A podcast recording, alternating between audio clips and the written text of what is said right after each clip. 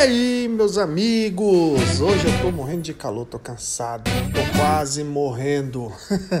e hoje nós vamos falar sobre a morte. Será que você sabe que morreu ou não quando você morre? Né? Os cientistas dizem que sim, né? Porque a hora da morte é considerada quando uma pessoa entra em parada cardíaca, que é a cessação do impulso elétrico que impulsiona os batimentos cardíacos. Como resultado, o coração trava. Este momento em que o coração para é considerado pelos profissionais médicos como a indicação mais clara de que alguém morreu. E morreu. Mas o que acontece dentro da nossa mente durante esse processo? A morte supera imediatamente nossa experiência subjetiva ou ela se insinua lentamente? Nossa, lobo mal. O que, que você acha, meu amigo? Então vamos lá. Os cientistas estudaram experiências de quase morte na tentativa de obter o conhecimento sobre como a morte supera o cérebro. É você, Satanás. O que eles descobriram é notável. Uma onda de eletricidade entra no cérebro momentos antes da morte cerebral. O estudo de 2013, que examinou sinais elétricos dentro da cabeça dos ratos, descobriu que os roedores entram em um estado de hiperalerta pouco antes de morrer.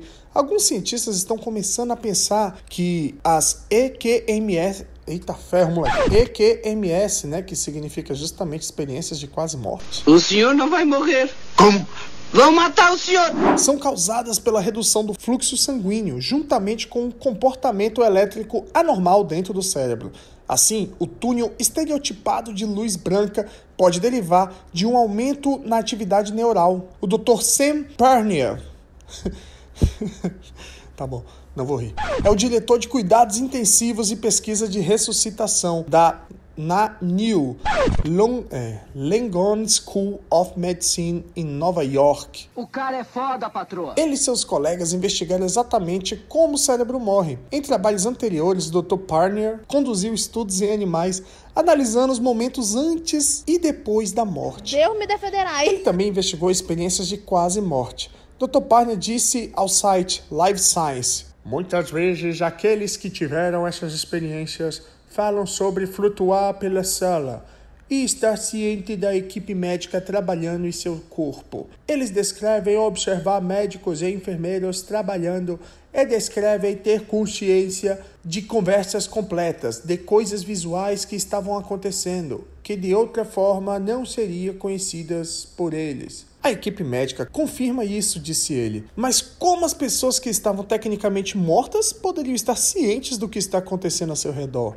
Mesmo depois que nossa respiração e batimentos cardíacos param, permanecemos conscientes por cerca de 2 a 20 segundos. Diz o Dr. Parner. Esse é o tempo que se pensa que o córtex cerebral dura sem oxigênio. Esta é a parte de pensamento e de tomada de decisão do cérebro também é responsável por decifrar as informações coletadas nos nossos sentidos. Ah, que se dane tudo! Durante este período, você perde todos os seus reflexos do tronco cerebral, seu reflexo de vômito, seu reflexo pupilar, tudo isso se foi.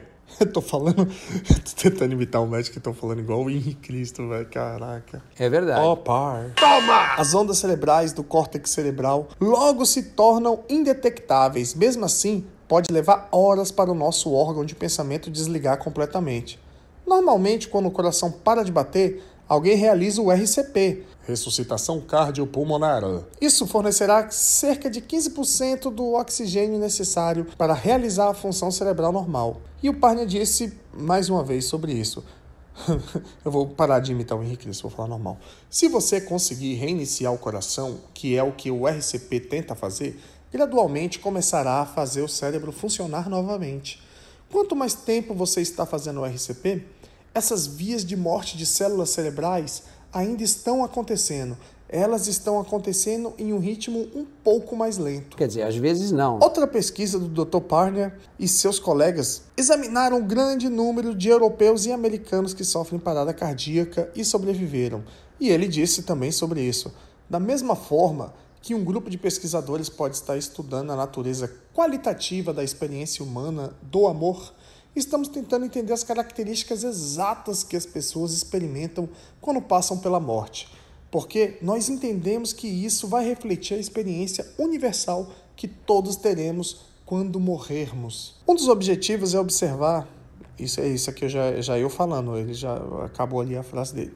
Um dos objetivos é observar como o cérebro age e reage durante toda a parada cardíaca, tanto no processo de morte quanto no renascimento.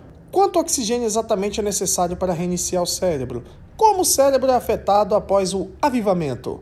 Aprender onde as linhas são desenhadas pode melhorar as técnicas de ressuscitação, que podem salvar inúmeras vidas por ano. E o Parnia disse mais uma vez: ao mesmo tempo, quase que eu falei de novo, ao mesmo tempo, ao mesmo tempo também estudamos a mente e a consciência humana no contexto da morte, para entender se a consciência se torna aniquilada ou se continua depois que você morre por algum período de tempo, e como se relaciona com o que está acontecendo dentro do cérebro em tempo real.